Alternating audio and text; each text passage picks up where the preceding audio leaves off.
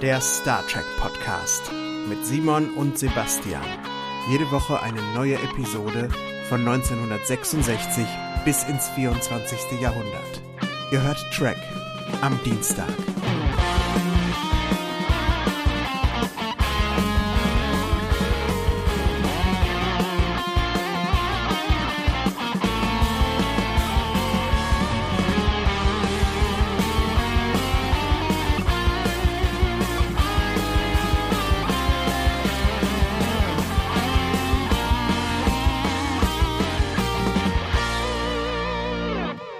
Liebe Hörerinnen und Hörer und herzlich willkommen zur 18. Folge von Track am Dienstag. Ich bin's, Sebastian, und bei mir ist auch wieder der Simon. Hallo Simon. Hallo Sebastian, hallo liebe Leute. 18 Folgen schon. Wahnsinn, ey. Jo. 18 Folgen haben wir schon aufgenommen. Ja, wenn die Folge rauskommt, sind wir fast vier Monate zugange. Vier Monate. Das finde ich stark. Ja. Das finde ich echt stark. Erinnerst du dich noch, als wir zusammen beim Italiener saßen und du mir diese Idee präsentiert hast, dass wir das machen? Das kommt mir vor, als wäre es gestern gewesen irgendwie. Ja. Und ich hatte voll Schiss, dass du sagst, ach nee, lass mal. Und dann war, warst du so direkt mit dabei. Ja, natürlich. Und das ist so schön und es ist so und es wächst und gedeiht so schön. Dank dank dir, aber auch dank euch, liebe Hörer. Also ist echt, was sich da so in den letzten Wochen noch mal wieder getan hat. Ja. Das macht Freude. Ganz, ganz fantastisch. Finde ich auch toll. Also, dass die Zuhörerzahl wächst und wächst, eure Kommentare wachsen. Ist auch schön, dass uns da Leute immer wieder anschreiben und äh, wollen, dass wir nach Hamburg ziehen, habe ich neulich gelesen. Aber das ist eine etwas. Der Benjamin. Der Benjamin, genau. Schöne Grüße an Benjamin. Schöne Grüße an Benjamin, genau. Ja. Nee, du wolltest natürlich nicht, dass wir nach Hamburg sind. Egal, vergessen wir es. Reden wir einfach äh, über die Folge diese Woche. Und zwar geht's ja in die Arena. Und ich finde, dass die Folge so einen der, der dümmsten deutschen Titel hat überhaupt. Oder habe ich das einfach nicht verstanden? Die Folge heißt auf Deutsch nämlich ganz neue Dimensionen. Und das ist für mich kein Titel, das ist so ein Generikum. Das kannst du auf so einen, sag ich jetzt mal, Perry Roden Sammelband draufschreiben, wo dann 20 Kurzgeschichten drin sind. Und dann heißt das Ding ganz neue Dimensionen. Aber das, das, das, das sagt ja gar nichts über die Folge. Überhaupt nicht. Ich verstehe auch nicht, warum man den englischen Titel nicht einfach beibehalten hat. Hier hätte man ja nicht groß übersetzen müssen, sondern hätte einfach Arena hinschreiben können. Das ist ja eine Arena dann später in der Folge. Aber ja, das sind so ganz neue Dimensionen der faulen deutschen Titelvergabe. Wir sind angekommen am 19. Januar 1967. Und, na, Simon, was meinst du? Willst du einen Tipp abgeben? War es eine Sat 1 oder eine ZDF-Folge? Oh, das ist spannend. Ich könnte mir vorstellen, dass es eine Sat 1 Folge ist. Und du hast völlig recht. 7. Dezember 1987 auf Sat 1 zum ersten Mal in Deutschland gezeigt. Meinst du wegen dem Inhalt wieder? War das zu hart für die lieben Kleinen damals? Also eine Gruselechse, die ist ja vielleicht fürs Kinderprogramm. Die Kinder finden es vielleicht spannend, aber ich glaube, die Oma kriegt dann zu viel und sagt dann, was guckt ihr da für eine Scheiße? Ich rufe jetzt beim ZDF an. Was ist das für ein Krokodil? Könnte ich mir so, also so, könnte stelle ich mir das vor. Könnte sein, ja. Könnte durchaus sein. Wobei Krokodil, ja gut, die Oma, die glaubt wahrscheinlich, dass Krokodil ist. Ich musste eher an, äh, an Godzilla denken und an japanische ähm, Monsterfilme, als ich den das erste Mal gesehen habe. Oh ja. Aber bevor wir zu der Echse kommen, zwei äh, Bemerkungen, zwei Vorbemerkungen. Erstens, das ist, glaube ich, eine der bekanntesten Folgen von der Original Series, oder? Das ist ja richtig äh, ikonisch, dieser Kampf. Ja das wird immer wieder mal gezeigt. Das ist Inhalt von Postern, von Actionfiguren, von äh, ich habe tatsächlich gesehen, das gibt's als Gartenzwerg. so ein Gartenzwerg Kirk und ein Gartenzwerg Gorn, die sich bekämpfen. Also das es gibt fast kaum mehr Merchandising als zu dieser einen Folge. Ja. Doch, doch. Kommt auch in der Popkultur des Öfteren mal vor. Es gibt eine, eine, ich glaube, eine Futurama-Folge war es, eine ganz wunderbare, die ähm, mit diese, diese Story so zum Inhalt hat. Ausgedacht hat sich das ja, das ist basiert auf einer Kurzgeschichte, ne? Ja, na, ja sag mal. also, pass auf, meine, nach meinen Informationen hat ein gewisser Frederick Brown eine Kurzgeschichte mit dem Titel Arena geschrieben, die äh, einen ähnlichen Inhalt hat. Also zwei Menschen bekämpfen sich irgendwie. Und der Gene L. Kuhn hat dann das Drehbuch draus gestrickt. Nachdem du jetzt aber schon wieder dein berühmtes äh gemacht hast, weißt du wahrscheinlich mehr und ich bin sehr gespannt, es zu hören. Ja, die, die Geschichte von Frederick Brown, die finde ich hat gar nicht so viel Ähnlichkeit mit der Folge. Da ist ein Mensch und ein fieses Alien und die kämpfen in einem Kraftfeld miteinander. Die können da nicht raus und die sind da drin irgendwie gefangen. Aber mehr gibt's äh, diese ganze, dieses ganze drumherum mit den Metrons oder so, das kommt da drin gar nicht vor. Also gut, Kurzgeschichte von Frederick Brown. Dann hat der Gene L. Kuhn an einem Wochenende schön diese Story rausgehauen, Arena, und hat die gar nicht Arena genannt, sondern irgendwie anders. Und hat, dann haben sie sich gedacht, die verfilmen wir aber mal. Und irgendwer hat gesagt, das kommt mir irgendwie bekannt vor. Mhm. Und hat diese Kurzgeschichte dann dem Gene L. Kuhn vorgelegt. Und der hat gesagt, das gibt's ja gar nicht. Das ist viel zu ähnlich. Finde ich, wie gesagt, gar nicht mal so sehr. Aber die haben echt kalte Füße bekommen. Mhm. Und haben dann gesagt, dem Frederick Brown, dem geben wir Geld und schreiben dann ihm auch in die Folge rein, dass das auf seiner Kurzgeschichte basiert. Dabei stimmt das gar nicht. Es ist einfach nur eine Ähnlichkeit festgestellt worden und sie wollten nicht das Skript wegschmeißen von dem Gene L. Kuhn. Ja, weil der Frederick Brown hätte ja dann ne, das zufällig sehen können und hätte ja dann verklagen können. Genau, aber ich lest euch das mal auf Wikipedia durch. Ich finde, das ist jetzt zu lang für die Folge, die Handlung von Arena der, Ur der ursprünglichen Kurzgeschichte zusammenzufassen, ist aber auf der englischen Wikipedia ganz gut zusammengefasst und macht euch ein eigenes Bild davon, wie ähnlich das ist. Ich sage nicht so. Okay, gut, die Geschichte kannte ich noch nicht, aber ich frage, ich kenne noch eine andere Geschichte. Und zwar angeblich, ich weiß aber nicht, ob das stimmt, vielleicht weißt du das, haben William Shatner und Leonard Nimoy beide seit dieser Episode einen Tinnitus gehabt. Hm. Über Kelly wird das sogar auch gesagt. Ach so, tatsächlich, ja. Ja. Mir kam das so nach so einer, so einer Shatner Kriegsgeschichte vor, als ich es erstmal gelesen habe, weil äh, er ja das irgendwie in seinem rechten Ohr hat und Nimoy dann in seinem linken oder irgendwie umgekehrt, weil irgendwo ein Pop in die Luft geflogen ist. Aber das stimmt tatsächlich. Interessant. Also ich glaube, wenigstens beim Shatner stimmt es. Und äh, was ich so las, war, dass man es über Nimoy und Kelly auch munkelt, dass sie das hatten. Aber der Shatner hat wohl wirklich bis heute den Tinnitus davon. Aber da knallt es ja auch wirklich. Die, die machen ja da ein, äh, eine Pyrotechnik in der Folge. Meine Zeit. Das stimmt, ja. Und es ist was für Chemiefans auch noch. Aber was, was lachst du da? Ist doch was. Ja, nee, ist so, ja. ja. Ist so, ne? Ja, gut, komm. Gucken wir mal, was überhaupt passiert, ne? Genau, wie geht's los, Simon? Ja, die Enterprise ist unterwegs Richtung Cestus 3 und soll dort äh, den äh, Commodore Travers besuchen. Sie haben halt eine Nachricht gekriegt, dass sie da mal vorbeischauen sollen. Und der Travers will auch angeblich, dass sie ihre gewieftesten Taktiker mitbringen, um ein interessantes Problem zu besprechen. Kirk, äh, der, der McCoy, der freut sich schon so richtig drauf, ne? Endlich gibt's mal wieder was Richtiges zu essen. Der alte Hedonist. Ja, genau. Locken sie wieder mit Essen darunter.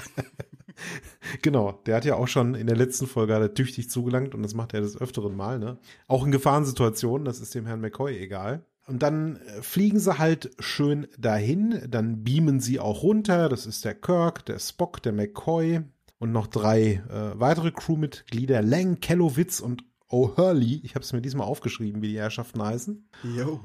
Und äh, ja, dann beamen sie runter und da ist erstmal alles kaputt. ja. Admiral Akbar würde rufen, It's a trap. ja. genau. Also diese wunderbare Station, das Essen muss auch ausfallen und so, das ist alles komplett zerstört und da lebt auf den ersten Blick niemand mehr. Irgendwann finden sie dann einen Überlebenden, und Spock, der kriegt dann auch so Signale von, von Kaltblütern, glaube ich, wenn ich das richtig verstanden habe. Von Kaltblütern nimmt er auf. Die, die, fragen dann den, was, was ist hier passiert? Was, was ist hier passiert? Und dann werden sie, glaube ich, auch schon tatsächlich bombardiert, ne? Ja, das ist so eine ganz ulkige Szene, weil da, finde ich, passt irgendwie der Ton nicht so zu dem, was da passiert. Mhm. Der O'Hurley, das ist der erste von den dreien, die mitgekommen sind, der daran glauben muss. Und der steht dann da und sagt, ich sehe da irgendwas. Und dann wird der so komplett verbrutzelt. Der wird rot. Zerstrahlt. Ne? Zerstrahlt, richtig. Aber während der zerstrahlt, hörst du. Und als er dann weg ist, macht's. Und da dachte ich, ganz offenkundig haben die irgendwie, irgendwie Raketen, die die schießen und aber auch irgendeine Strahlenwaffe. Und dadurch, dass das beides irgendwie so gleichzeitig ausgelöst wird, war das ein ganz seltsamer Effekt. Das hat mich verwirrt in dem Moment total. Ja, die Geräuschkulisse war echt schon bemerkenswert, ne? Also da, da war halt die ganze Zeit, ne, dieses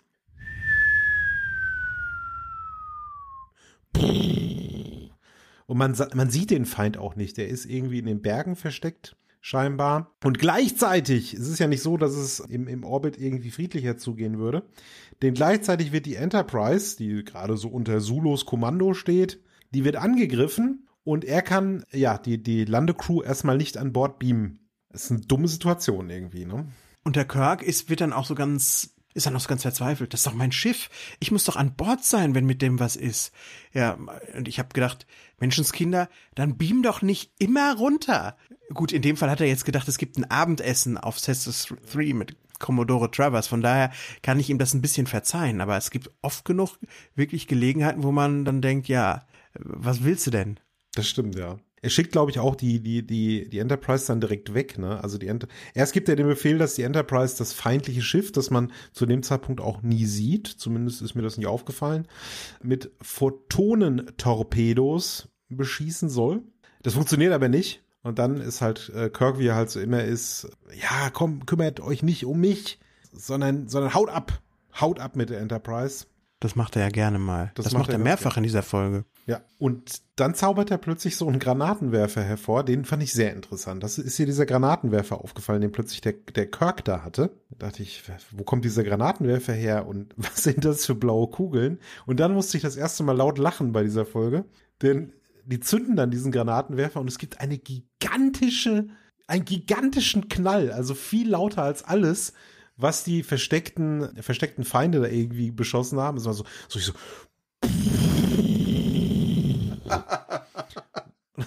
Und es scheint auch zu funktionieren, weil die Aliens hauen sofort ab. ja, wir haben so eine schöne lautmalerische Folge heute. Ja, die sind dann, die sind dann erstmal weg, genau. Ja. Ich finde, das ist ja eine richtig starke Actionsequenz, die da am Anfang ist. Du bist wie in so einem Kriegsfilm, richtig für so zehn Minuten. Ne? Überall äh, hagelt es Kugeln und Mörserbomben und was nicht alle. Fand ich aber schön irgendwie. Also war schon, war schon äh, ziemlich, also spannend ist, würde ich jetzt nicht sagen, aber war schon sehr actionreich, wie du gesagt hast, inszeniert und äh, ja, diese schönen blauen Kugeln, die haben, das war so das i-Tüpfelchen. Naja, und dann verzieht sich auch das Alienschiff, das flieht dann. Ähm, Kirk ja, äh, äh, Simon, ja. darf ich noch mal ganz kurz? Ich war ja, bevor wir weggehen von dem Planeten, mhm, mhm, ich, ich war ja von der Kulisse völlig platt. Das ist ja nicht erstmal so ein kleines Set, das die da haben, sondern was ist das denn für ein riesiges Teil? Da, am Anfang denkt man ja schon, das ist die Arena, von der die Rede ist. Das ist kein Matte Painting. Da stehen richtig große Säulen und fette große Steinkugeln da drauf. Ich glaube, die waren wirklich in, an so einem ganz speziellen Drehort. Oder hast du da irgendwie was, was Falsches wahrgenommen? Nee, es sah erstaunlich gut aus. Es war so ein bisschen, ja, die Festung der Einsamkeit nur in der Wüste. Also es sah halt echt riesig aus. Da hätte auch irgendein James Bond Bösewicht drin wohnen können. Oder es sah auch ein bisschen nach, nach äh, weißt du, warum mich das so ein bisschen erinnert hat? An, an, an Tatooine tatsächlich so irgendwie, an, an so einen Hafen, so ein, so ein kleiner Raumhafen irgendwie, wo man dann so landet unten und da sind dann diese ganzen Fenster und sowas. Da, wo die, der, der Millennium Falcon von dem Han Solo steht. Nur halt viel größer noch. Genau, das, das ist, das ist gut. Genau daran hat es mich auch eigentlich erinnert, ohne dass ich es jetzt wirklich hätte verorten können. Gut, gut, gut, ja. Hm.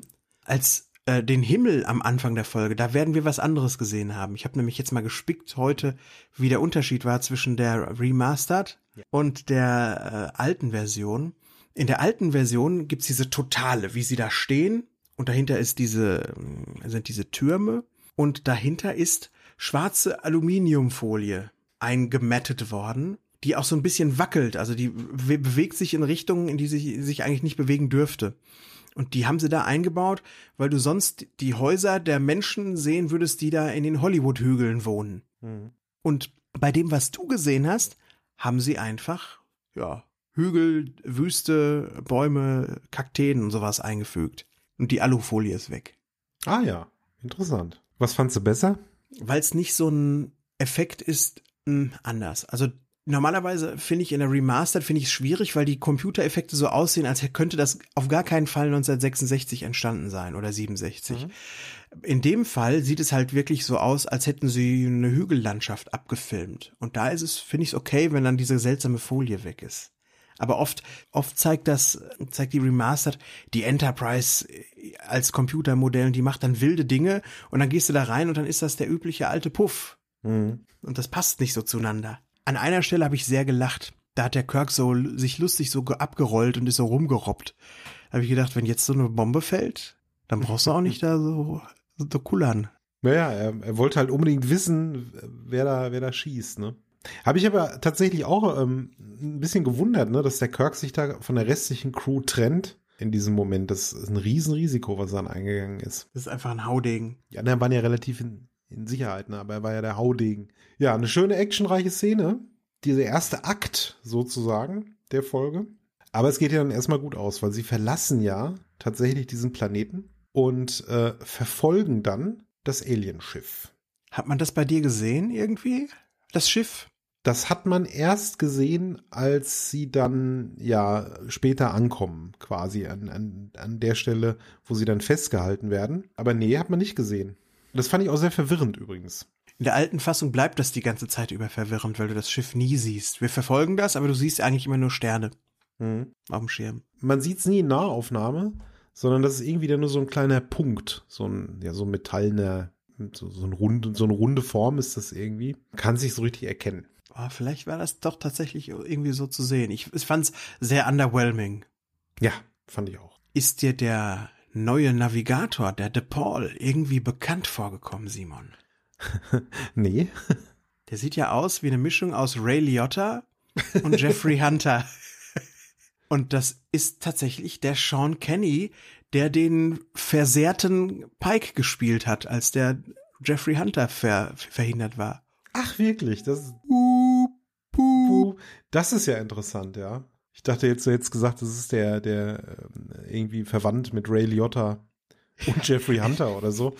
Ja. Ja, aber okay, nee, Aber die Ähnlichkeit ist schon gut dafür. Dann haben sie den richtigen genommen. Ne? auf jeden Fall, ja. Der muss ja nicht viel spielen. Ja, ein bisschen hat die Maske dann noch geholfen. Ja. Naja gut, wir sind wieder unterwegs. Die beiden Schiffe verfolgen sich irgendwie. Und diese Konstellation, dass die Enterprise da so hinterherfliegt, mir kam das sehr bekannt vor. Hatte ich das auch an was erinnert? Meinst du äh, Balance of Terror? Mhm. Zwei Schiffe, die sich sozusagen verfolgen. Ja. Und der Fremdling darf auf keinen Fall zu Hause ankommen, weil er dann erzählt, wie schön man der Föderation den Arsch versohlen kann. Genau.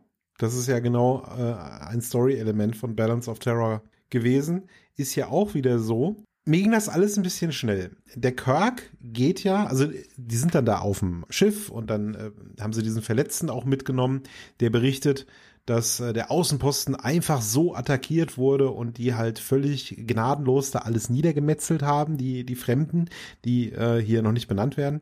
Und der Kirk, für den Kirk ist die Sache klar. Der sagt, das ist eine Invasion. Und seine Logik ist ja jetzt, dass das Schiff zerstört werden muss, damit es nichts von der Stärke der Föderation, die hier übrigens, glaube ich, das erste Mal tatsächlich benannt wird, ne? Korrekt. Die Föderation, das nicht von der Stärke der, der, der Föderation berichtet, weil sonst, wenn sie das tun, wenn sie nicht ankommen, dann wissen die Aliens nichts von der Stärke von der Föderation und greifen dann nicht an. Ich habe diese, diesen Kausalzusammenhang nicht so ganz verstanden. Das ist ein bisschen spaßig, ne? Also man denkt sich dann höchstens, unser anderes Schiff ist nicht nach Hause gekommen. Sie werden es wohl kaputt gemacht haben, also schicken wir mal kein weiteres dahin. Oder aber man denkt sich gerade, lass uns 20 schicken. So ist es. Darauf wollte ich hinaus. Es könnte auch nach hinten losgehen. Eben. Also die Rechnung ist ein bisschen verkürzt gedacht vom Kirk. Das stimmt. Gut, das ist ja dann auch am, am Ende weiß man ja auch, dass die ja eine ganz andere, ein ganz anderes Motiv hatten, die Aliens. Das kommt ja dann später raus. Aber ich finde jemand von, von Kirks Funktion und von seiner, von, von, von seinem Status her hätte das eigentlich sich vorher überlegen sollen. Aber er ist ja, er ist ja quasi so Captain Ahab-mäßig, ist er hinter denen her jetzt, ne? Ich fand das bemerkenswert. Kirk sagt, also der, der Spock bremst ihn auch so ein bisschen und sagt, jetzt warte doch erstmal, das ist ja auch äh, intelligentes Leben da, ne? Und da müssen wir mal ein bisschen drüber nachdenken. Und der Kirk sagt, es gibt überhaupt keine, keine Zeit, hat, hat er jetzt, sich um sowas zu kümmern. Also er sagt dann so, dass die, die Enterprise so das einzige Polizeischiff weit und breit, ne? Wir sind die einzigen Polizeileute hier.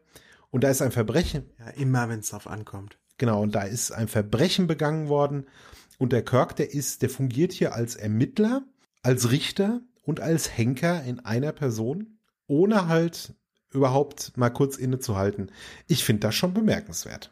Ja, in späteren Serien hätte er mal mit den Admirals Kontakt aufgenommen, bevor er irgendwie da auf eigene Faust hinterherfliegt und da Köpfe mit Nägeln machen will.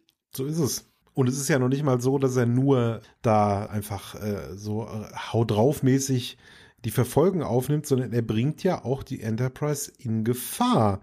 Das ist ja dann dieses Beschleunigungsspiel, ne? Also die, die Beschleunigen werden ja immer schneller. Irgendwann sind sie dann bei Warp Faktor 7, da fängt der Scotty schon das Schwitzen an. und sagt. Das spielte aber auch immer so ein bisschen, ne? genau. Und sagt, ja, äh, entweder holen wir sie ein oder das, wir fliegen hier in die Luft. Geht er irgendwann sogar auf Warp Faktor 8, wofür die Enterprise äh, wahrscheinlich gar nicht gebaut wurde. Zumindest die, die erste Version nicht. Der Cap, Captain Kirk, ja. Und man begibt sich dann auch in so gefährliches Gebiet. Das fand ich hatte sowas schön nautisches, erforschendes, weil der Spock sagt, da wo wir jetzt hinfliegen, darüber gibt es nur Legenden. Ja, also früher in der, in der, in der Schifffahrt hätte man dann wahrscheinlich gesagt, hätte dann auf der Karte gestanden, hier sind die Seeschlangen, da wo wir jetzt hinkommen. Genau, ja. Das fand ich cool irgendwie. Das hat mir, das hat mir Spaß gemacht. Das hat, das hat mich so, das, das finde ich so romantisch irgendwie, diese Idee noch. Das ist ja bei Next Generation schon alles so auserforscht. Aber hier kommt man nochmal in so Gebiete, wo man erstmal ein bisschen bange ist. Hat so ein bisschen was Abenteuerliches. So Jules Verne-mäßiges, ne? Wie, ja. Auf, ja, stimmt, stimmt auf jeden Fall. Es ist schon sehr spannend. Irgendwann halt, man glaubt erstmal, der Motor der Enterprise geht jetzt hops. Bleibt das Schiff halt äh, stehen, das andere Schiff bleibt aber auch stehen. Das ist das, was sie verfolgen. Ja, und offenbar hat eine unidentifizierbare Quelle die Energie abgesaugt und die Schiffe festgesetzt. Und Sebastian, wer verbirgt sich denn dahinter? Wer taucht jetzt plötzlich auf? Es tauchen die Metrons auf. Das sind mal wieder so erstmal Energiewesen, die so ein schönes psychedelisches Blinkemuster auf dem Schirm des, der Enterprise machen, das übrigens auch sich in der Turbolift-Tür reflektiert und da ganz anders aussieht. Das, da passen leider das Spiegelbild und das echte nicht zueinander. Und die sagen dann, so, ihr verfolgt hier übrigens die Gorn, dass ihr auch mal einen Namen wisst. Und wir haben jetzt Folgendes mit euch vor, weil wir es können, weil wir jetzt so mächtige Energiewesen sind. Wir nehmen zwei Avatare, einen von eurem Schiff und einen von dem Schiff der Gorn.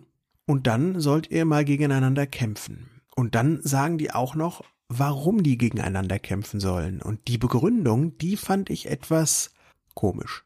Nämlich als Exempel für andere Wesen, dass die sich bloß nicht in das System der Metrons vorwagen. Wie, wie soll das funktionieren? Keine Ahnung. Vielleicht steht das dann in der galaktischen Gazette auf Seite 1 oder so.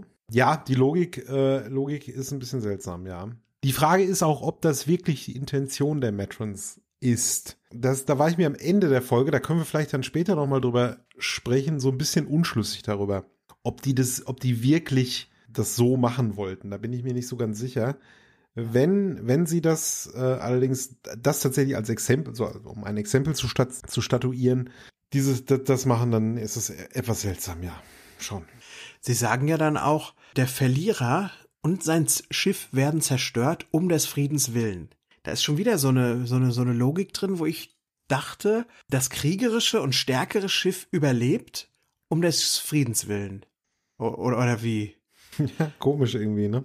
Und im Originalskript das mhm. fand ich toll. Das äh, schreibt Memory Alpha im Originalskript. Sollte sich dann am Ende herausstellen, dass die Metrons das Schiff des Gewinners zerstören wollten und nur vorher das Gegenteil behauptet haben, weil er nämlich ihnen die größere Gefahr darstellt und die das einfach mal so herausfinden wollten. Wer wird uns gefährlich? Das hätte ich irgendwie logischer gefunden, aber das kommt jetzt leider so in der fertigen Folge nicht raus. Das stimmt, ja, das wäre viel, viel sinnvoller gewesen. Keine Ahnung, warum sie das geändert haben, verstehe ich eigentlich nicht. Oder warum sie es halt nicht erwähnt haben am Ende. Sehr seltsam. Aber dadurch wirkt es halt ein bisschen komisch, ne? Alles. Schon. Ja, und der Kirk, der wird dann so schnipsmäßig verschwindet der von der Brücke, als hätte ihn Q irgendwie weggebeamt. Und dann schreit die Uhura. Ja. So richtig laut. Aber richtig laut. Ja. Das fand ich auch toll. Ich habe hier in meinen Notizen stehen, warum schreit Uhura? Fragezeichen. Es wird ja sozusagen angekündigt, das ist ja das Erste. Das Zweite ist, die Uhura hat ja schon so einiges gesehen, ja. Aber dass sie dann so aufkreischt, als hätte sie eine Maus gesehen, das, das fand ich irgendwie seltsam. Ich weiß auch nicht. Vielleicht wollte man einfach irgendeinen spektakulären Sound haben, wenn man uns schon diesmal nicht den Spezialsound vorgespielt hat, wenn einer verschwindet. Denn der Kirk, der ploppt einfach gerä völlig geräuschlos weg diesmal. Mhm. Ja, hat sie halt mal laut geschrien. Aber ich fand's auch einfach ein bisschen befremdlich. Und dann sind wir auf dem Planeten. Und da fand ich den allerersten Anblick, den wir sehen, total cool. Wir sehen nämlich eben nicht die Gegend zuerst, sondern was? Den Gorn sehen wir. Jo. Der ganz groß sehen wir sein Gesicht und wie er sich dramatisch in die Kamera dreht. Und dann macht er einmal so. Also der, jetzt wird's eigentlich nur noch kultig, finde ich. Ja. Kirk und der Gorn stehen sich gegenüber, ja, und jetzt müssen wir mal über dieses Kostüm reden. Also tatsächlich ist das erste, woran ich beim Anblick des Gorn, an das ich denken muss, sind so ja, ist Godzilla. So japanische Monsterfilme. King Kong gegen Godzilla oder so. Ich finde, dass da so eine gewisse Ähnlichkeit mit dem Gorn und Godzilla ist. Nicht nur eine gewisse, die sehen sich wirklich echt ähnlich. Hm. Du meinst auch fast, du müsstest bei ihm auf dem Rücken so den großen Reißverschluss sehen, wo der, einge wo der eingestiegen ist, der Typ, in das ja, Kostüm. Das stimmt, ja. Aber interessanterweise, obwohl es so irgendwie cheesy ist und wirklich ja ein großer Gummianzug ist, machen wir uns nichts vor, funktioniert das halbwegs für mich. Mhm. Oder? Wie findest du das Kostüm? Ja, ja, das ist das Interessante dabei. Man lacht natürlich erstmal darüber, vor allen Dingen aus der, aus der heutigen Perspektive lacht man darüber. Aber irgend, irgendwie ist das Ganze stimmig. Ich weiß auch nicht. Das funktioniert. Die Augen, die, äh, diese, die Farbe, die der hat, auch die, die Uniform, die der hat, finde ich, das ist halt, es passt halt irgendwie zu, gut zusammen. Er bewegt sich auch anders als Kirk. Also ist ja auch so, so, so langsam und, und behäbig und sowas.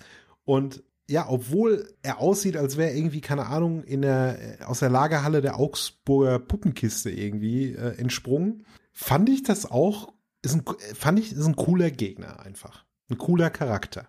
Ist dir aufgefallen, wie sie ihn ein bisschen beweglicher gemacht haben in der Remastered-Version? Nee, das ist mir nicht aufgefallen. Man könnte ja viel mit ihm machen, aber sie lassen ihn jetzt einfach drei, viermal blinzeln. so. Das hat man im Original nicht gesehen. Okay, ja. Das, äh, ich kann mich an das Blinzeln erinnern, habe das aber gar nicht so äh, gedacht, dass es jetzt ein neuer Effekt war. Ja. Das ist, also ich meine, sie, äh, der Rest ist ja total statisch. Also das Blinzeln, finde ich, rettet jetzt gar nicht mal so viel oder ver, verleiht ihm jetzt gar nicht so viel Beweglichkeit, wenn sich doch das Gesicht sonst nicht wirklich irgendwie rührt.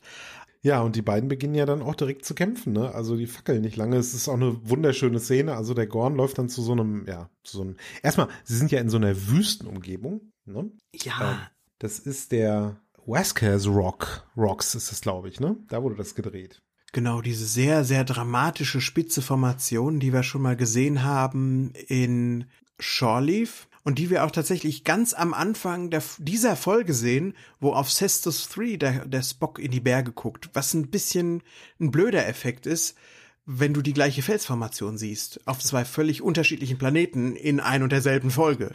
Ja, das stimmt. Das stimmt. Es ist ein beliebtes Set gewesen, in Hollywood auch heute noch teilweise. Da gab es A-Team-Folgen wurden da gedreht, MacGyver-Folgen wurden da gedreht. Ich glaube auch in Star Trek 5 haben sie es auch benutzt. Ich meine auch, ja. Wenn ich mich nicht komplett irre. Selbst bis hin zu, zu, zu neueren Sachen wie Roswell oder so. Man, man sieht dieses Set immer wieder. Star Trek The Next Generation. Bill und Teds, der zweite Film. Äh, ich weiß nicht, ob das Bogus Journey war, ich glaube ja. Aber auch in dieser ersten Staffel, next, äh, in dieser ersten Staffel Original Series werden wir das nochmal ganz prominent wiedersehen, ein drittes Mal. Ja, aber es, es ist, es sieht ja einfach geil alienmäßig aus. Du, dahinter ist zwar wohl eine Tankstelle direkt, aber wenn du das da so siehst, das sieht ja, das ist ja eine Felsformation, das vermutest du ja irgendwo, weiß ich nicht, eben auf sonst wo, einem Planeten, ne? Cestus genau. 3, nicht eben auf der Erde, sieht nicht irdisch aus. Sieht überhaupt nicht irdisch aus, nee. Außer bei einer Stelle, dann später in diesem Zweikampf, da läuft dieser Gorn-Captain über eine Stelle, da sieht man schon ziemlich deutlich, dass es eine Straße ist. Ähm, ei, ei, ei. Aber gut, Das äh, hat mich jetzt auch nicht komplett rausgerissen. Aber wie dieser Kampf halt beginnt, ne? Der Gorn läuft erstmal zu so einem Busch, der da steht, und zu so einem Bäumchen reißt halt so einen Stock ab. Der Kirk sieht das, läuft zu so einem anderen Baum und reißt da ein kleineres Stückchen ab. Der Gorn kommt auf ihn zu mit dem großen Stock. Kirk sieht das und schmeißt seinen kleineren Stock erstmal weg. Das, das ist ich, lustig. Ja, das fand ich sehr schön, ja überhaupt, wie die so gegeneinander kämpfen. Ja. Die können ja nicht schnell gegeneinander kämpfen. Nee. Das ist einfach sehr lustig gemacht, ne? Der Kirk boxt da mal so ein bisschen drauf. Ja. Dann will er mal treten, dann nimmt ihn der Gorn am Fuß und wirft ihn weg. Und dann kommt dieser geilste Move überhaupt. Den hat der Kirk vom Bud Spencer. Ist dir das auch aufgefallen? Nee. Mit beiden Handtellern mal so auf die Ohren drauf. so eine Schelle, ja, so eine Kelle, so eine richtige, ja. So eine Doppel, so. Buck. Ja ist herrlich, es wird so eine Art Wrestling-Match, dann macht der, äh, der, der Gorn, packt den Kirk so in so einem Bärhug, weißt du, und, und hebt ihn dann so nach oben. Sehr, sehr lustig. Irgendwann probiert's der Kirk dann mit Stein und der Gorn antwortet mit Felsen. Das fand ich auch sehr schön. Das ist, glaube ich, sogar derselbe Pappmaché-Felsen, unter dem Spock eingeklemmt war im Galileo 7. ja, das ist, die, wie die immer so tun müssen, dass das schwer ist. Der Gorn kann das sehr gut, der, der, der, der Shatner muss hinterher auch noch mal hinterher so einen Felsen über so eine Klippe rollen. Da denke ich, nee, das sieht man, dass das Ding irgendwie zwei Kilo wiegt und nicht mehr. Hm. Ja. Aber es ist Lust, äh, ist echt toll. Kein besonders harter Kampf, aber dafür umso ausgetüftelter ist die Choreografie, die sie sich dafür haben einfallen lassen. Ja, es funktioniert erstaunlich gut. Ich habe echt Mitleid mit dem Schauspieler, der in dem Gorn-Kostüm gesteckt hat zu den Dreharbeiten, weil das muss halt, das wird echt nicht einfach gewesen sein. Ich glaube nicht, dass er viel gesehen hat. Ich glaube, dass er, er musste sich ja dann auch so langsam bewegen und ich glaube, dass der da drin geschwitzt hat. Das war wahrscheinlich nicht mehr feierlich. Wenn man schon von Ferengi-Darstellern hört, dass die ihre Arschköpfe immer ausbringen konnten am Ende des Tages, weiß ich nicht, wie viel Suppe dem unten in das Kostüm reingelaufen ist, in die ganzen Stiefel und was nicht alles. Ist ja auch wirklich Ganzkörper. Das ist ja, das ist ja nicht, dass er mal so ein bisschen so eine Application aufs Gesicht geklebt hat.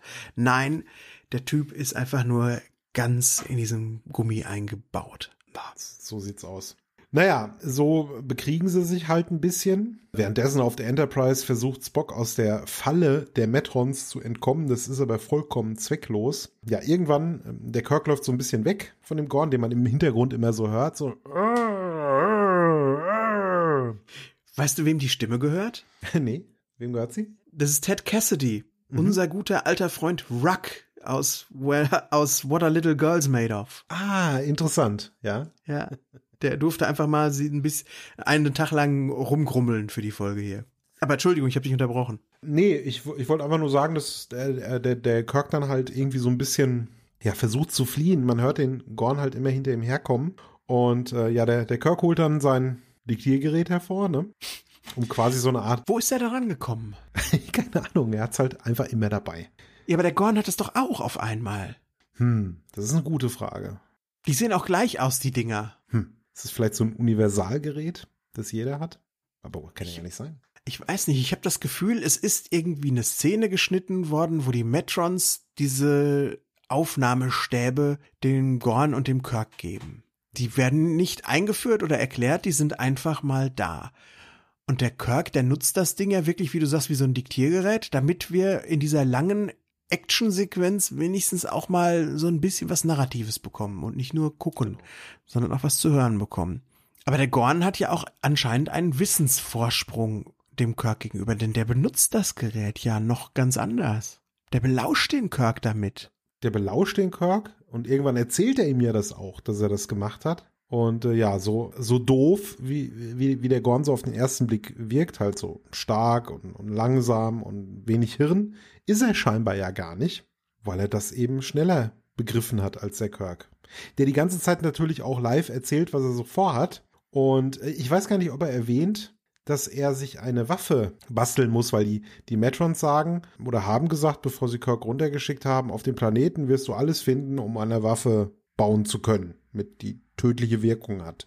Und der Gorn fängt ja dann auch relativ bald an, sich da irgendwie was zu bauen. Ne? Der schnitzt da irgendwie so an Metallscheiben rum oder so, keine Ahnung, was er da vorhat. Und so eine Falle macht er.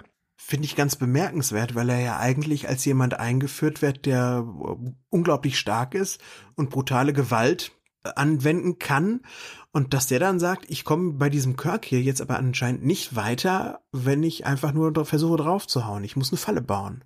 Genau, er hat Kirks Schwäche sofort erkannt, Kirk, äh, Kirks Stärke vielmehr. Kirk ist halt schnell, flink, schneller als er. Und diese Falle, er, er muss ihn halt irgendwie einfangen und dazu braucht er halt diese Falle. Genau. Das Ganze ist jetzt so ein bisschen wie, ja, wie in so einem Adventure. Der Kirk muss ja jetzt irgendwie eine Waffe bauen. Findet dann so Gegenstände verschiedene, ne? Erst weiß er nicht genau, was er damit anfangen soll. Er findet Diamanten.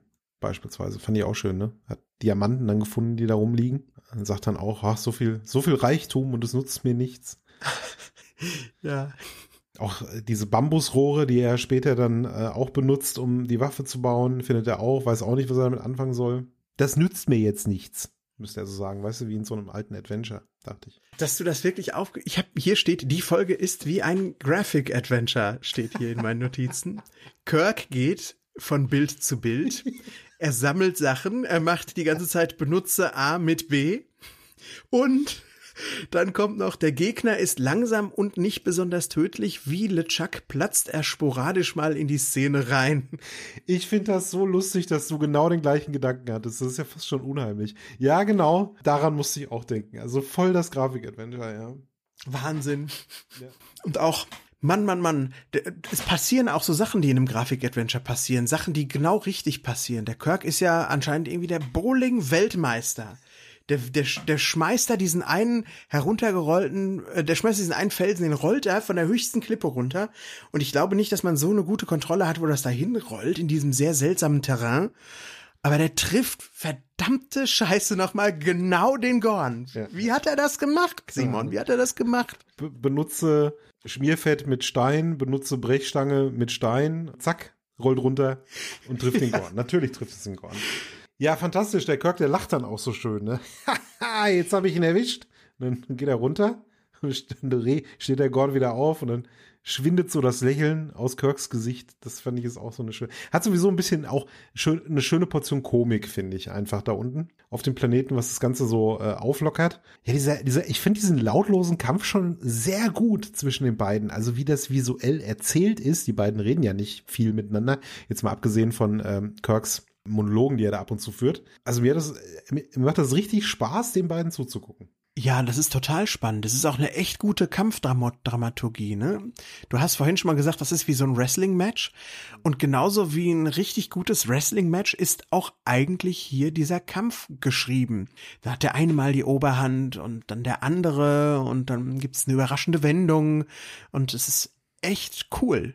Hm, eine Sache finde ich aber macht das Ganze ein bisschen weniger dynamisch und uncool. Denn so nach der Hälfte des Fights äh, bekommen Spock und Co. auf der Enterprise die Gelegenheit zuzugucken. Und dann sehen wir die ganze Zeit die Crewmitglieder so im Vorder Vordergrund stehen, so wie die Ölgötzen.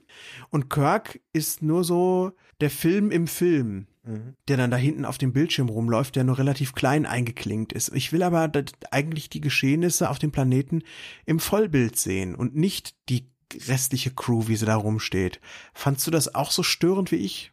Ja, fand ich störend. Ich verstehe, warum sie es gemacht haben. Sie wollten halt einfach noch dass jemand diese Szenen kommentiert und darauf reagiert, weil eben, weil sie wahrscheinlich Angst hatten, weil so lange nichts gesprochen wird oder so, dass das eben undynamisch wirken könnte, was es ja gar nicht tut. Also es könnte, könnte ich mir vorstellen, dass das die Erklärung dafür ist. Ich fand aber auch die Logik, warum die Crew da plötzlich zuschauen kann, fand ich ein bisschen seltsam.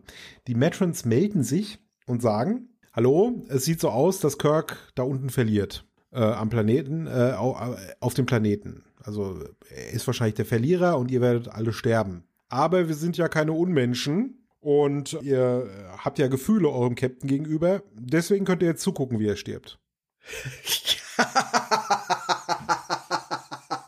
das ist was? geil, ne? Also Hä? Ja, und jetzt können sie halt schön zugucken, kommentieren, äh, was da unten passiert, inklusive auch Zooms und Kamerawechseln und so. Ja. Die haben Filmschnitt drauf, die Metrons. Absolut, absolut, ja. Ja, das ist, das, das sind Fragen über Fragen, die dann am Ende passieren. Ich finde, am Ende dekonstruiert sich die Folge leider ein bisschen, nicht, vielleicht nicht völlig, aber es sind doch, es sind doch Dinge, die dann einfach schade sind, die nicht sein müssten. Ja, stimmt. Also gerade das, dass da plötzlich die Crew zuguckt und dass man das Ganze dann aus dieser Brückenperspektive sieht, ist hätte es halt nicht gebraucht. Ja, das reißt einen auch so ein bisschen raus aus diesem Kampf. Ja, der Kirk hingegen, der zählt irgendwie zwei und zwei zusammen und der findet dann ja erstmal, ich glaube Kaliumnitrat, ne, humpelt da weiter. Der Spock ist schon so ganz erregt dann, ne? Ja, ja, er, er hat's. So die, die Wissenschaftserregung. Hätte ich nie gedacht dass der blöde Captain da drauf kommt. genau, ja. Und ich glaube, an der, bei der Stelle ist es dann auch, wo der Gorn sich, sich offenbart, Kirk äh, gegenüber, also dass er dann ihn kontaktiert über dieses Gerät. Und da erzählt er dem Kirk ja auch tatsächlich, während dieser Kampf noch läuft, warum die Gorn ja diese Kolonie auf, wie ist der Planet doch gleich, Cestus 3, ne? Vernichtet haben. Denn, warum haben sie das denn gemacht? Ja, weil das war natürlich eine Kolonie der Gorn und die armen Gorn haben sich nur verteidigt und haben versucht, sich zu schützen. Und indem sie das gemacht haben, die haben sich geschützt, indem sie Männer, Frauen, Kinder auf diesem Planeten kaltblütig massakriert haben mit gnadenloser Brutalität. Das kannst du meiner Großmutter erzählen, dass die Gorn einfach nur lieb sind und dass das ja ein Schutz war, den sie da gemacht haben. Die Menschen sind doch keine fiesen Eindringlinge auf Cestus 3. Die sind einfach nur blöd und tapsig und haben sich vorher nicht erkundigt, dass da schon einer wohnt. Was habe ich verpasst, Simon? Du hast völlig recht. Aber jetzt pass auf. Also die Gorn dachten, dass die Menschen quasi eine Invasionsarmee waren, ja, oder eine Vorhut von der Invasion. Ja. Sie haben mit Gewalt reagiert. Mit brutaler Gewalt. Klar, schlimm. Aber wie hat denn Kirk reagiert, als er die Gorn verfolgt hat? Ja, natürlich. Das ist ja die Moral von dieser Geschichte. Hm. Der hat ja auch gesagt, ich muss die auslöschen. Genau, dass der Kirk aber, egal wie man das jetzt moralisch bewertet, da einen triftigeren Grund für hatte als die Gorn, ist natürlich klar. Deswegen hast du völlig recht, dass die Moral hier ja so ein bisschen in die Hose geht. Also diese Moralkeule, die da gemacht werden soll. Man könnte doch einfach mal als Gorn sagen, ähm, hallo, genau. Ja, haut mal ab. Ihr habt eine Woche. Ja, zum Beispiel. Also das, da, da war ich echt nicht so überzeugt davon. Eine andere Sache, die ich ein bisschen harmloser und lustiger fand, wo ich auch vielleicht nicht ganz überzeugt war, aber ich frage es dich mal. Simon, wie trägt man Schießpulver in einem Bambusrohr?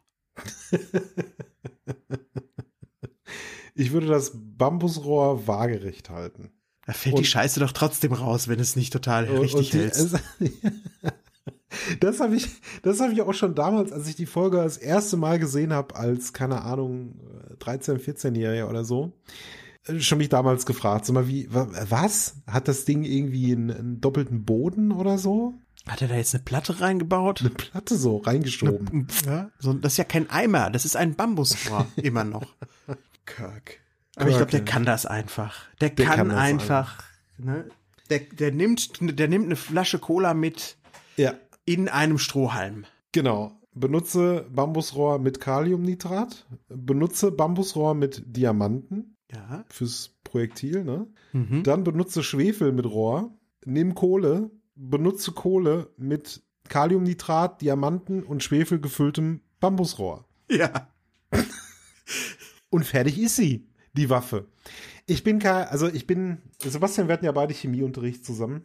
Meinst du, das funktioniert? Ich weiß nicht, hätten wir in Chemie nicht immer so viel über Star Trek gesprochen, könnte ich das vielleicht beurteilen. Wir haben bestimmt Chemiker unter unseren Zuhörern oder Leute, die sich vielleicht einfach damit auskennen. Mich würde das mal wirklich interessieren, ob das funktioniert. Ob dieses Rohr tatsächlich Diamanten verschießen kann dann.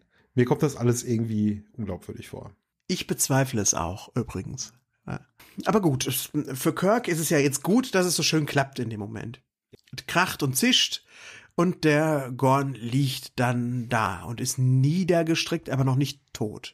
Und dann macht natürlich der Kirk was, Simon? Der bringt ihn doch jetzt um, oder? Ja, natürlich bringt er ihn nicht um. Der Kirk weigert sich, ihn umzubringen. Er ruft Nein, dann sag an.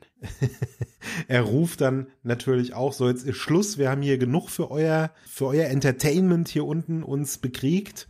Ich werde diesen, diesen Gegner nicht umbringen, denn so bin ich nicht. Ich bin eben nicht der Typ, der sich keine Gedanken macht. Ich bin eben nicht Captain Ahab. Ich äh, habe eine, eine Moral einfach. Ich habe Werte.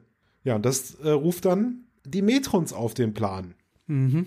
Und das ist auch ein eher, also ein erstmal ungewöhnlicher Anblick. Es materialisiert sich dann so ein römischer Jüngling, frisch aus Ben Hur rausgefallen, habe ich so das Gefühl, oder irgendwas. Oder aus einem anderen Bibelfilm, sagt, er ist 1500 Jahre alt, gibt sich sehr, sehr gönnerhaft und ist auch so ein bisschen kotzbrockig, gar nicht mal so besonders nett und ähm, sagt dann, ja, hast du ja jetzt mal, bist du ja jetzt mal schön über dich hinausgewachsen, lieber Kirk. Ähm, du bist ja eigentlich ein Raubtier, ein Wilder, genauso wie der Gorn auch ein Wilder ist. Aber da hast du jetzt eine Tat der Gnade, eine aufgeklärte Tat mal, eine gerechte Tat begangen. Hast du gut gemacht. Hm? Und sagt dann, dafür belohne ich dich jetzt, du darfst gehen. Wie fandst du das? Achso, wenn ich Kirk wäre, äh, würde ich es gut finden, erstmal. Weil dann ist ja hier erstmal Ruhe. Wie ich, wie ich das aus moralischer Sicht finde, meinst du? Oder, oder wie ich das bewerte? Ja, wie der überhaupt so drauf ist. Ich fand Ja, ihn es so schrecklich. Vollarsch ist es natürlich. Er macht ja genau das, was Kirk ihn ja auch vorwirft. Das Ganze wirkt so, als wenn die zu ihrem Spaß da diese beiden unterlegenen, ihnen unterlegenen Völker, Rassen antreten lassen gegeneinander, um ihnen halt irgendwie was beizubringen. Ohne auch überhaupt Rücksicht zu nehmen auf, ja, die Bedürfnisse dieser Leute, ne? Das ist halt so wirklich so die, die erzieherische Keule von oben.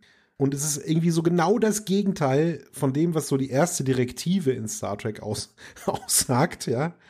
Es ist einfach eine krasse Einmischung und äh, ja, also überhaupt total unsympathischer Knilch einfach. Und wenn jetzt wenigstens der Kirk sich ein bisschen darüber aufregen würde und sagt, also wir haben ja wirklich jetzt hier uns zum Affen machen müssen und ich wäre fast dabei draufgegangen und jetzt lasst ihr uns so gehen und tut dann so ein bisschen wie die, ähm, wie die großen äh, Gönner des Alpha-Quadranten. Aber nein, der Kirk lächelt und freut sich, dass er wie ein Kind behandelt wird. Der hat sich das so richtig einreden lassen, was der gesagt hat. Der wiederholt hinterher auf der Brücke auch nochmal das, was der Metron ihm sagt. Guck mal, Spock, für uns gibt's Hoffnung. Vielleicht sind wir in tausend Jahren auch mal so wahnsinnig zivilisiert wie diese Metronen. Was? Was, also ist, ist der jetzt so willensschwach, dass er sich von so einem dahergelaufenen Energiewesen irgendwie jeden letzten Scheiß einreden lässt oder was? Ja, ganz seltsam.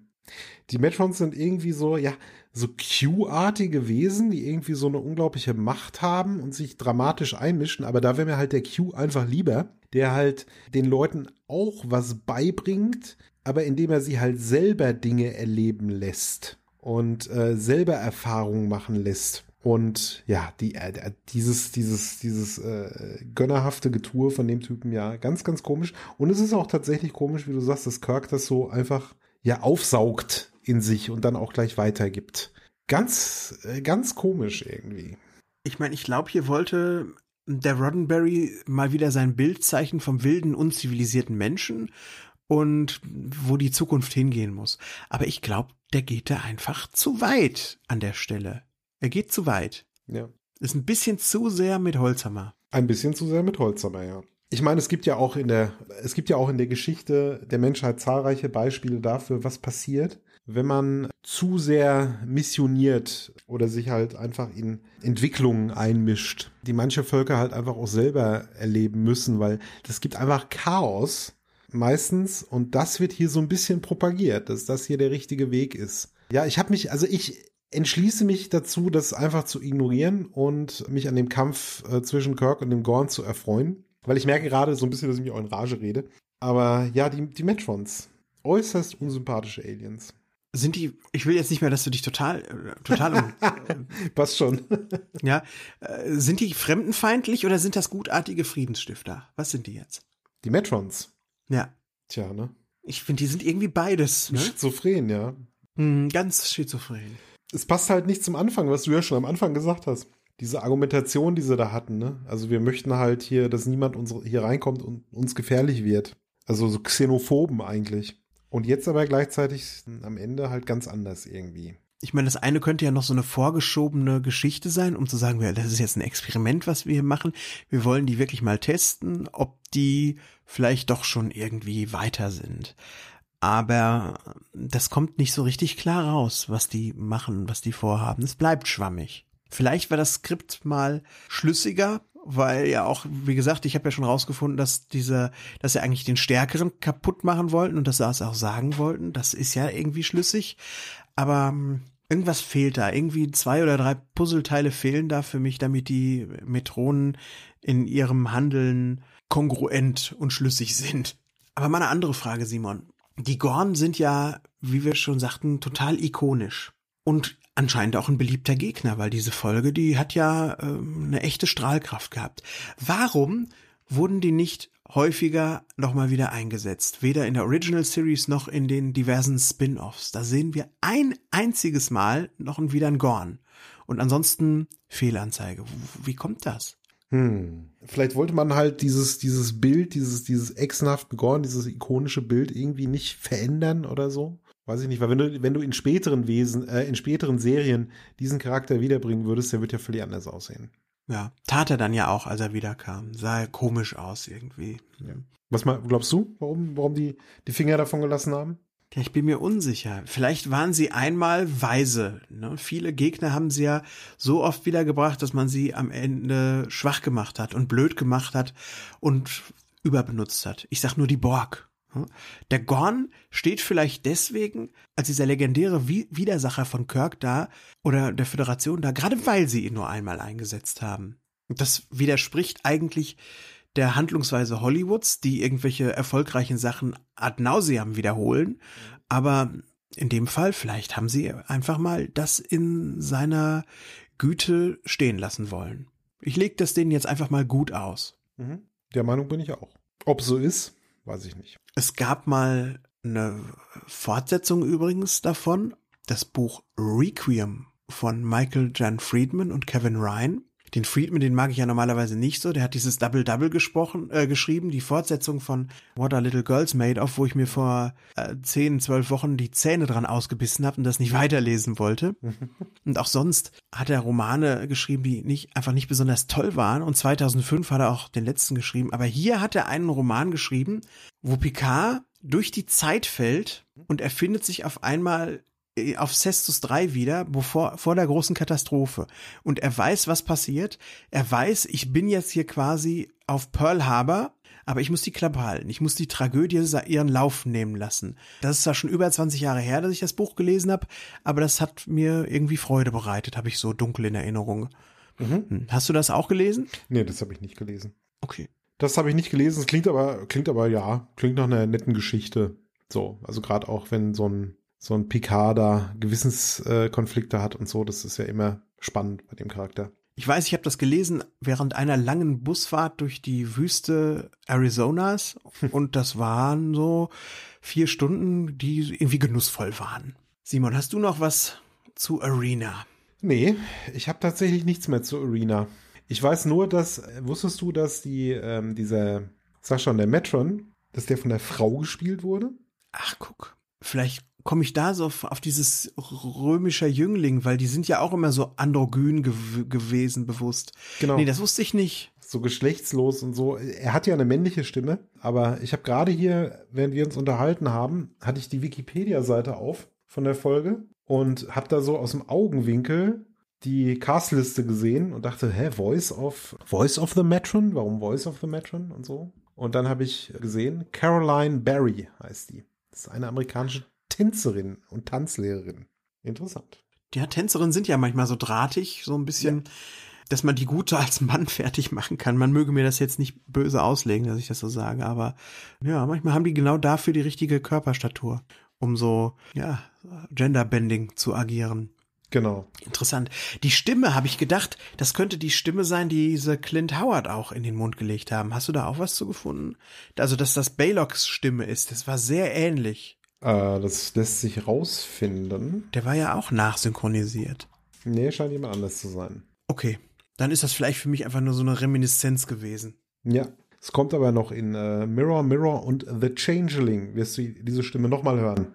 Nee, da wirst du sogar diesen, diesen Menschen hören, der das äh, sehen, der, der, diese Stimme aufgenommen hat. Welchen jetzt? Äh, aus Arena oder aus, äh, aus Might Maneuver? Aus Arena.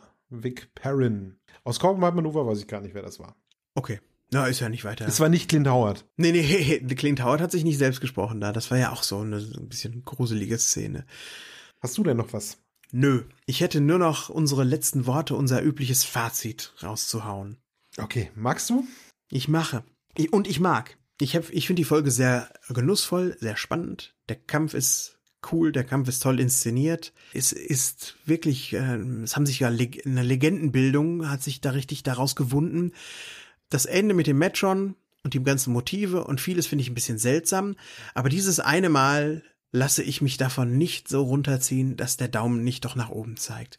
Also im Großen und Ganzen ist das trotz der Schwierigkeit für mich eine ganz klassische, ganz starke Folge von der Original Series. Auch eine ganz ungewöhnliche, weil wir eben mal nicht das Triumvirat unterwegs haben, die sich schön miteinander unterhalten können, sondern dass der Kirk so auf sich gestellt ist. Ich glaube, das haben wir gar nicht mehr später so gehabt. Und das ist auch ein tolles Alleinstellungsmerkmal, was mir da Spaß gemacht hat. Daumen hoch. So. Und du so? Ja, also ich äh, fand die Folge auch sehr gelungen von der Inszenierung her. Vor allen Dingen, mir hat dieser Kampf einen riesen Spaß gemacht. Ich fand, es hatte auch die nötige Portion Humor auf jeden Fall. Es hatte mit dem Gorn einen wirklich tollen Gegner, der mich so an ja, japanische Monsterfilme erinnert hat und äh, der generell sehr, ja, einfach sehr, sehr witzig war im Sinne von irgendwie ja witzig gemacht. Diese, ja, diese, Mo diese Moralgeschichte, die äh, dieser Folge halt, die hat für mich ein bisschen gehinkt, die war ein bisschen seltsam, da haben wir auch schon ausführlich drüber gesprochen. Und äh, ich ignoriere das einfach, lasse das einfach weg und sehe es als das, was es ist. Ein schöner Fight von unserem Captain Kirk gegen einen ikonischen Gegner. Und von mir natürlich dann auch ein Daumen nach oben für Arena.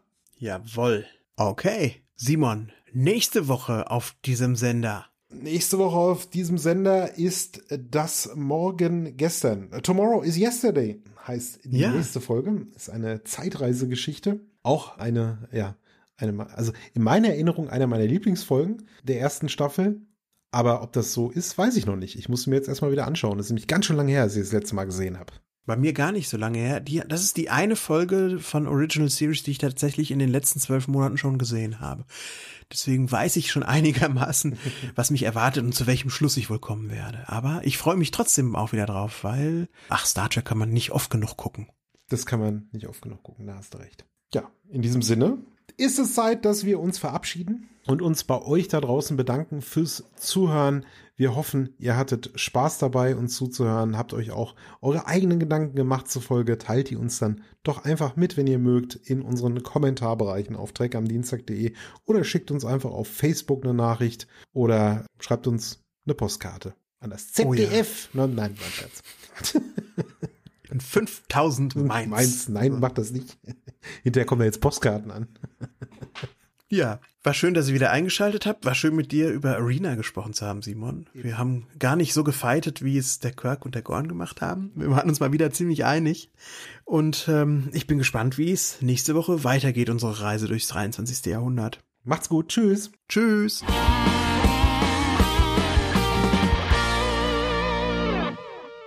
Track am Dienstag 2017 Produktion.